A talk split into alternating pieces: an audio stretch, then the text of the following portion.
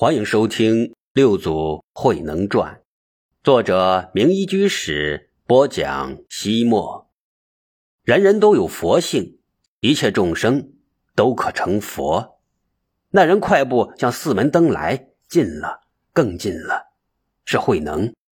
他像离乡多年的游子，终于回到了家门，神情有几分迫切，几分忐忑，几分激动，几分胆怯。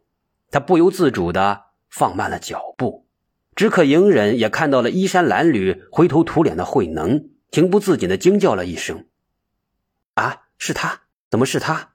神秀扭头问他：“他是谁？怎么你认识他吗？”“他他他既然是第一次来东山寺，我怎么会认识他呢？”隐忍改用了一种嘲弄的口吻说道：“是是我惊讶的是。”难道这个人就是师傅所说的上上根器之人？神秀正色道：“隐忍，人不可貌相，海水不可斗量，你怎能以貌取人？你的脸因烧伤而变得不堪入目，师傅不是照样的力排众议，让你当了知客吗？”隐忍不知是慑于神秀的正义凛然，还是想掩盖什么，垂着头退后半步。慧能登上最后的几级台阶，向神秀、隐忍二人打个问讯：“师傅，请问这儿就是东山寺吧？”只可隐忍小声的咕哝道：“到都到了，还问什么？”慧能的心情十分激动，没有品出只可隐忍的冷漠，他非常欣喜的叫了声：“你你是？”神秀说道：“他是东山寺的知客，法名隐忍。”你若是来我们这里挂单，准与不准，留你不留，由我说了算。迎人的口吻有些发狠，慧能嗷嗷了两声，说道：“我我以为啊，不管怎么说，我总算走到了，走到了。”神秀问道：“请问谭月，你是来进香还是还愿？”慧能摇摇头，说道：“我是来拜弘忍大师为师，学习佛法的。”只可迎人抢先道：“弘忍大师是禅宗第五代祖师，岂会随便收徒？若非才高八斗的饱学之士，如何能进入他老人家的门庭？想学佛法，你先跟神秀上座学个二三十年再说吧。”神秀脸色低沉，威严喝道：“迎人，你能代师做主？”迎人赶紧低头垂目，又退后半步。神秀转而对慧能说道：“来吧。”我引荐你去拜见师傅，慧能千恩万谢的跟着神秀走进了寺门。东山寺规模宏大，气象恢宏，但见佛国像庄严，殿阁生微凉，古木参千立，墙围满庭芳。神秀领着慧能在殿堂之间穿行，一路上所有的和尚沙弥都恭敬的向神秀行礼。香客之中，不少人向他磕头跪拜。神秀总是神态谦和的还礼致意。遇到老人给他磕头，他总要抢先搀扶住，死活不肯让他跪下去。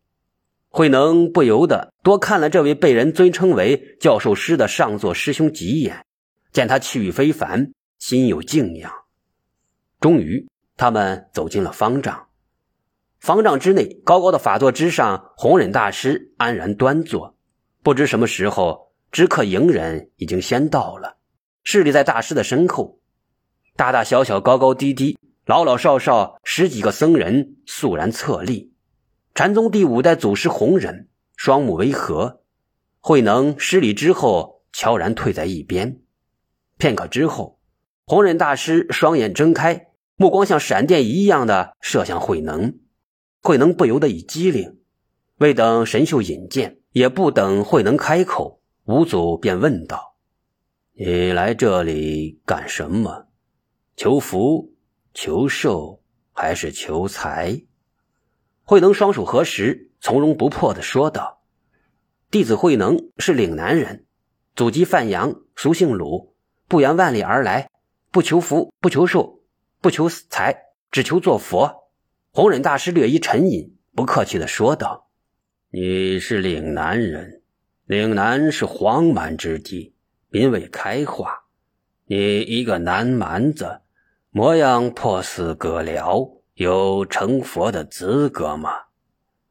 葛辽是一种南方特有的短嘴野猪，当时中原人常常以此蔑称南方的少数民族。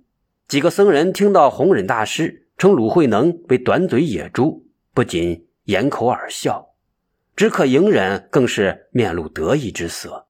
慧能并未被弘忍大师的气势吓到，他反而挺直腰杆，镇定自若地说道：“人有南北之分，但佛性并没有南北之分，人人都有佛性，一切众生都可以成佛。”弘忍大师眼睛半闭半睁地说道：“是吗？”慧能说道：“当然是，佛法面前人人平等。不错，弟子是岭南人，是未开化的南蛮子。”而且练字都不识，模样又十分的丑陋，的确无法与大师尊贵的法体相比。可是，请问大师，南蛮子的佛性与大师您的佛性有什么差别吗？慧能说完，深深的向大师鞠躬，退到一旁，静候大师发落。旁边的禅僧们对慧能怒目而视，他们从未想到。一个其貌不扬的南蛮子，竟敢与他们敬若神明的师傅争辩。弘忍大师的目光却变得极为的慈祥，像温暖的手一样，一遍又一遍的爱抚着慧能，脸上露出了欣喜的微笑。前几日，弘忍大师打坐之时，在禅定之中，恍惚看到一个人匆匆向东山寺奔来。渐渐的，那人登上东山之巅。与正好升起到山巅的朝阳融为了一体，于是朝阳愈发的壮丽，放射出璀璨的光芒。弘忍大师不知今日来的这个慧能是不是那个人，所以先以带有蔑视性的语言试探他的性情与悟性。听了慧能之言，句句契合佛理，弘忍大师立刻感到此人根气非同寻常，是千载难逢的好僧才。五祖弘忍刚想对慧能表示什么，却见周围的弟子皆对慧能嗔目相向，尤其是知客，简直是目喷怒火。他唯恐众怒难犯，反而对慧能不利，于是改口说道：“你既然是为求法而来，就先打杂去吧。”慧能上前一步，施礼道：“启禀师傅，弟子内心清净无染。”没有任何杂念。现在师傅让我打杂，请问到底打什么杂？弘忍大师闻听此言，不禁大吃一惊，不由得再次认真的打量慧能，微微的点头首肯。但他同时想到，这慧能实在太过聪明，必须遮其毛刺，方可会其心性。于是弘忍大师板起面孔，威严的喝道：“你这南蛮子，刁蛮成性！”立刻干活去！四周的禅僧们露出了开心的笑意，只可隐忍更是得意至极。神秀带着慧能向寺院后面的跨院走去，路上神秀说道：“陆行者，你别怪怨师傅，其实打杂就是修行，我就是这样过来的，并且整整干了六年的杂物。”慧能不由得停住脚步：“哦，真的吗？”神秀上座，神秀点点头。我将近五十岁时，才从别的寺庙投拜到师傅门下。师傅说，没有坚强的意志，学不到真正的佛法。所以，我不顾自己的半百身躯，主动去打柴、挑水。在六年的艰苦磨难之中，渐渐理解了佛理，悟出了一些禅机。慧能说道：“神秀上座。”你不用开导我，我非常明白师傅的真实意图。我不但不怨恨，反而十分感激他对我的开示，使我证悟了直指佛性的大道。闻听此言，神秀反而愣了，他似乎陷入了一团迷雾之中，痴痴的站立在太阳之下，一动不动，表情一会儿晴，一会儿阴，时而点头，时而摇头，一脸百思不得其解的无奈。慧能呼了半天。他才有所反应。神秀将慧能带到东山寺的后院，交给了斋堂的知识僧。从这一天起，慧能开始了在东山寺的修行生活。清晨，沿着崎岖的山路挑水；正午，劈柴、扫地；晚上，在月光下吃力的春米。与此同时，在东山寺的法堂，神秀正在给众僧讲解《圆觉经》，与大菩萨摩诃萨十万人聚，其名曰文殊师利菩萨、普贤菩萨、普眼菩萨、金刚藏菩萨、弥勒菩萨。清净慧菩萨、唯德自在菩萨、辩音菩萨、净诸业菩萨、普觉菩萨、圆觉菩萨、贤首菩萨等而为上首，与诸眷属皆入三昧，同住如来平等法会。神秀放下经书，抬头巡视大家，徐徐说道：“各位师弟，你们想过没有？”在《佛说圆觉经》的大法会上，共有十万大菩萨。为什么单单提到以上十二位菩萨的名字呢？为什么十二位菩萨的顺序是这样排列的？众僧惘然、茫然、木然。神秀略微失望的解释道：“这十二位菩萨各有不同的表示，代表着。”十二种法门，他们的排列顺序，也就是大乘佛法的修行次第。